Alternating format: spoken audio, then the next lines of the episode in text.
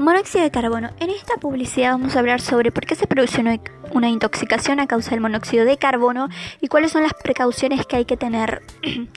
Primero comencemos, ¿qué es el monóxido de carbono? El monóxido de carbono es un gas venenoso sin color ni olor por lo que se lo conoce como el asesino invisible.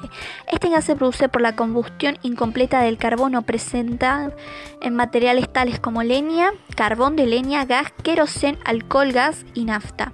Su inhalación provoca que se reemplace el oxígeno en el torrente sanguíneo con la consecuente falta de oxígeno, dañando el corazón, el cerebro y otras partes del cuerpo.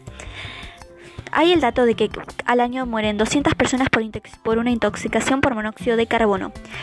Después, ¿por qué se da la intoxicación por monóxido de carbono? La intoxicación por monóxido de carbono sucede cuando se acumula monóxido de carbono en el torrente sanguíneo y cuando hay demasiado este en el aire, el cuerpo reemplaza el oxígeno en los glóbulos rojos con monóxido de carbono, que esto puede generar un daño grave en el tejido o incluso la muerte.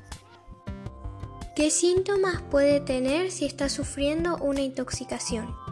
Esto le puede causar dolor de cabeza, mareo, sensación de desvanecimiento y cansancio. O a niveles más altos, la exposición al monóxido de carbono puede causar somnolencia, alucinaciones, convulsiones y pérdida del conocimiento.